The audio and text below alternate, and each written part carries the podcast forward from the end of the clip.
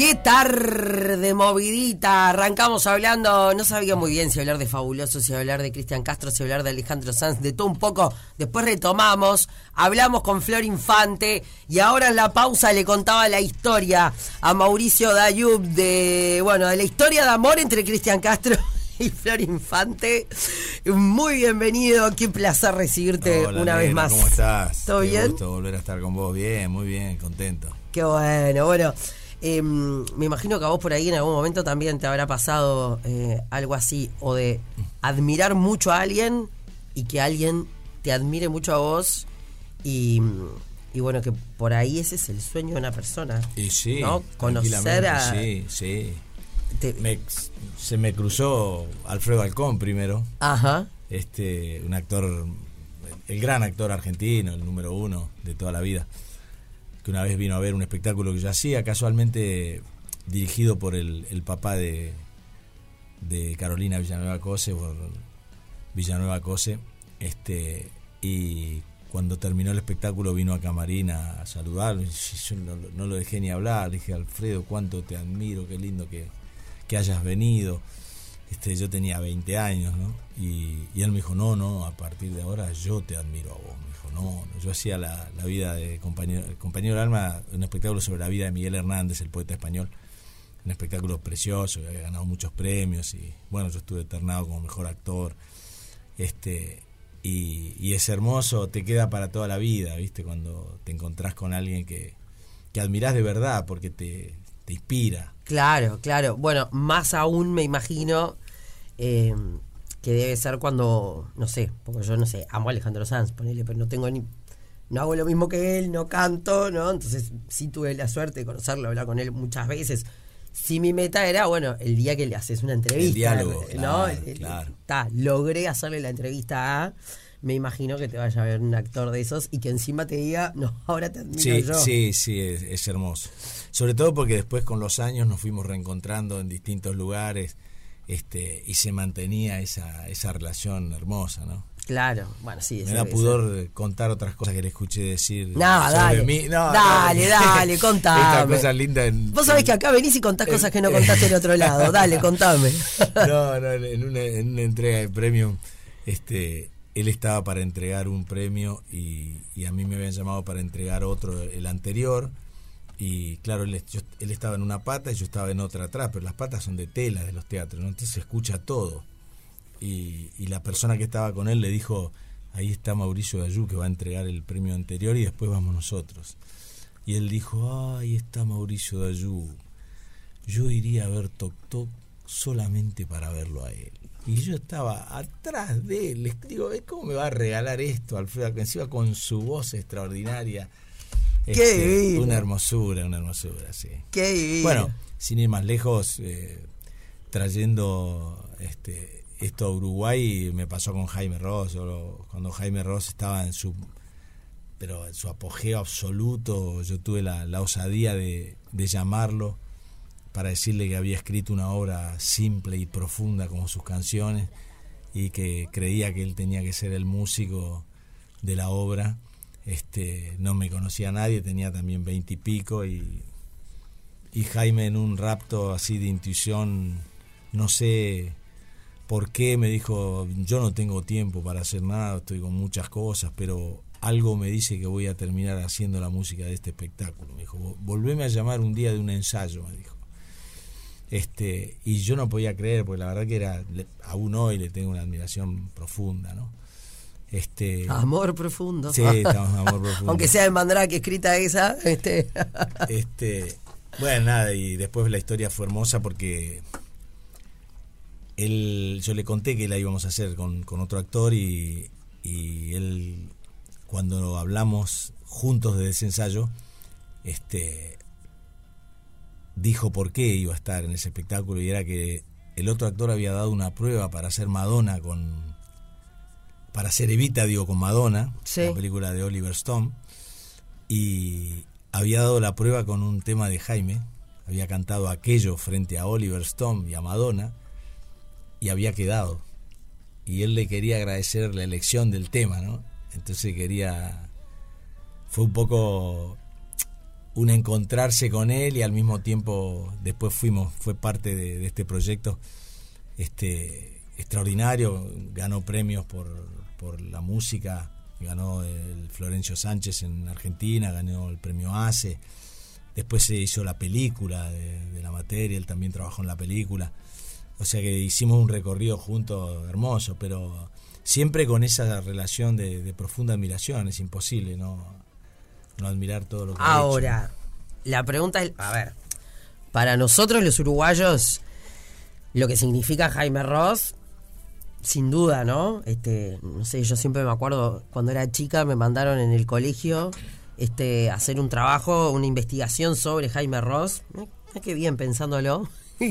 y no era la época que googleabas a ver Jaime Ross. No, me acuerdo de haber ido hasta el Palacio de la Música a ver quién y nos dieron una carpeta de información de Jaime.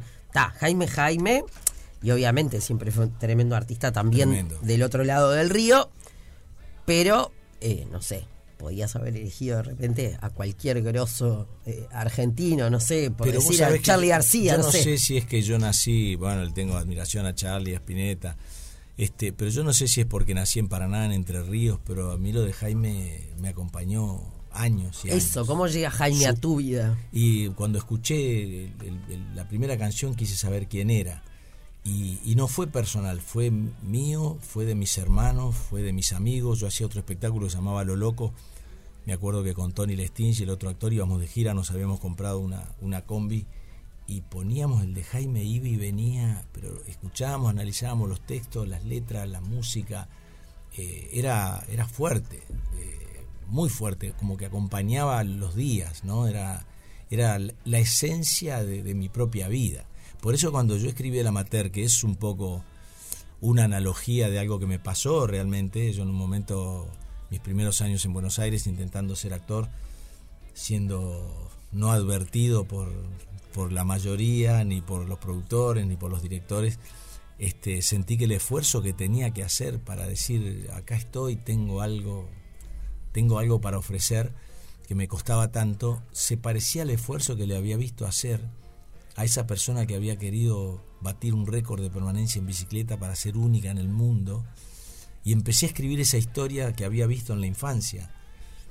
Eh, tanto, tan, tan, tan potente era para mí ese espectáculo, además era la primera obra que escribía, actuaba y producía, que la música de Jaime le dio un, contenido enorme, y además que, un músico de la talla de él se prestara a trabajar con dos actores que recién empezaban, con un director que recién empezaba.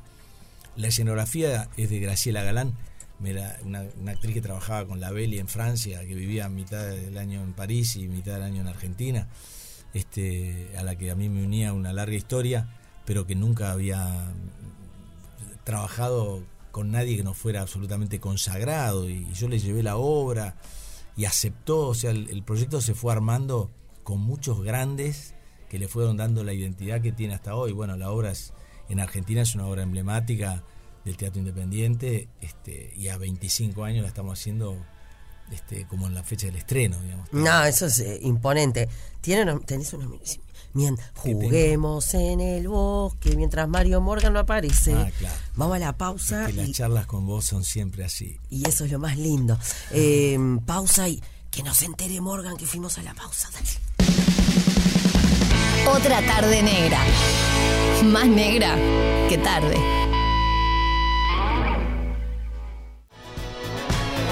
Decímelo de una, la música de Turf, pasando para vos, acá en otra tarde negra, acá en Radio Cero, con el gran Mauricio Dayub. Dayub, Dayub suena, Dayub suena como más afrancesado. Afrancesado. Sí, sí, pero no, no, no hay Francias atrás mío, así que mejor Dayub.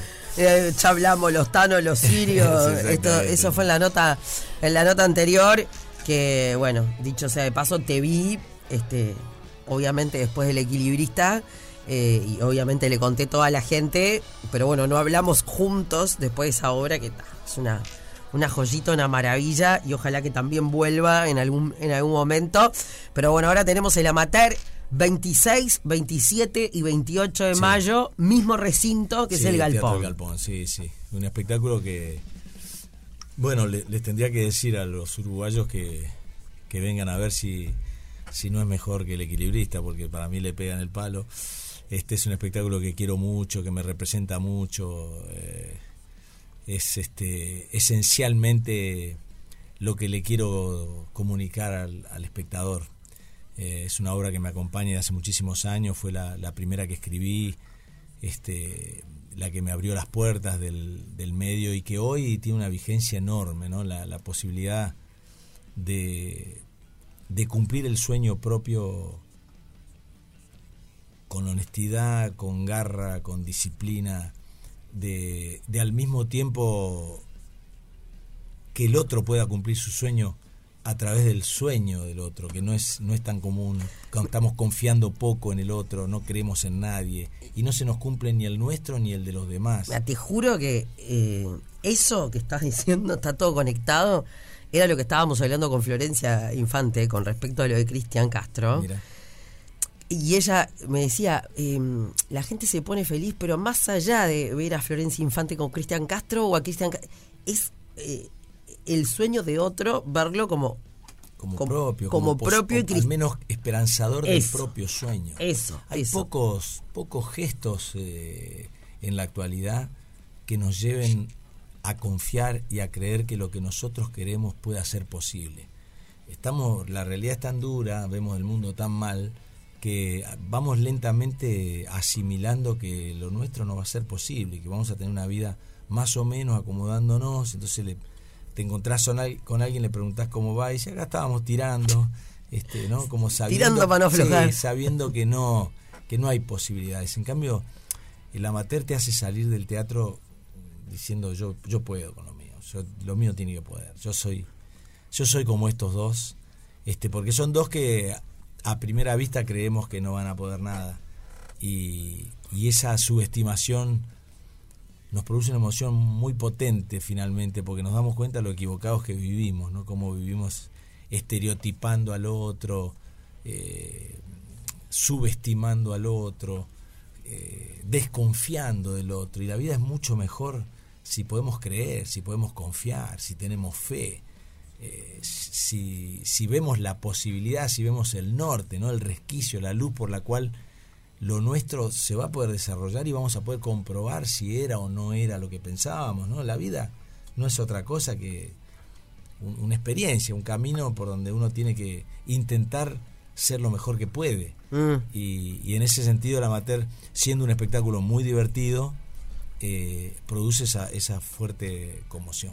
Bueno, eso es importante destacarlo también, ¿no? Que es, que, que es divertido y a través de la diversión Sí, sí. se pueden plantear temas eh, serios, ¿no? Y, de esos que te dejan pensando. Yo creo que cualquier eh, espectáculo que uno va a ver, sobre todo, a mi entender, cuando se trata de teatro, ballet, ópera, no sé, como que te tiene que dejar un, una... al que entró. Eh, es más, podría o tendría que hacer la misma propuesta que hice con el equilibrista, que al, al que no le gusta y que me espere afuera, que le devuelvo el dinero de las entradas. Porque produce tanta tanta emoción, tanta admiración. Hay, hay, un- hay un momento en el que eh, ya no se juega solo la vida de los personajes, sino pareciera que la vida de los actores arriba del escenario. Ya no se sabe si el que va a poder es el personaje o es el actor. Este, hay un momento en el que en la culminación del objetivo de los personajes, el público aplaude eh, como con la satisfacción de, ah, se puede, Sí. se puede, pudieron, yo Ah, también puedo, claro. podemos. ¿no? Es un espectáculo precioso, a mí me representa tanto que eh, invito con todo gusto a ver, además tiene es, es un espectáculo muy original, este que ha ganado premio en todos sus rubros, es una propuesta potente, muy potente, la amateur es, es la, creo que es la obra de mi vida. Qué lindo. 26, 27 y 28 de mayo, el amateur allí en el Teatro El Galpón con Mauricio Dayub, que, a ver, yo que fui a ver El Equilibrista, les digo, más allá de la obra, que está buenísima, creo que lo que más te llevas ese día es lo que puede llegar a desdoblarse un actor. No, es una cosa de locos, de locos. ¿eh? Así que bueno, eh, el Avatar 26, 27, 28 de mayo, allí en el Teatro El Galpón, Asegúrese su lugar, señor uruguayo o uruguaya, porque después nos viene la desesperación de que no hay más entradas. ¿no? Y ahora está esta fiebre de, viste, que todo se agota enseguida y que todo el mundo se queda afuera. Es verdad, sí, sí. Estamos saliendo mucho todos a todo lo que nos gusta y me parece bien. Y amén por los artistas, ¿no? Que fueron los que, los que la de la gente que la pasó más jodida en pandemia, ¿no? No, y también porque me parece que es una, es una buena decisión para la vida de todos, ¿no? Darle, darle una, una linda solución a cada día a cada semana, a cada mes, vivir pareciéndose lo más posible a lo que uno quiera, a lo que uno le gusta. Y ahí están los espectáculos, los cines, los restaurantes, los encuentros con los amigos, ¿no? los planes que nos hacen bien. ¿no? Quilombo tenemos todos. Ayer en el Antel Arena entro para ver a Cristian Castro. Pobrecito, era un chiquilín muy jovencito, no sé, tendría 18, 19 años. Me mira y me dice, ¿te ayudo con algo? Leo, uh. ¿para por dónde empiezo? Mira, tengo un bolonqui eh, y me queda mirando con cara de, era un chiste. Dije, ay, pobrecito. Así que para que se, te solucione un poco la vida, anda a reírte y bueno, y a, esas cosas que después nos dejan reflexionando. Mauricio, como siempre, un placer charlar con vos. muchas gracias. Un gran saludo a todos tus oyentes. Arriba, gracias. Gracias, Mike. Otra tarde negra. La tarde más negra de la radio.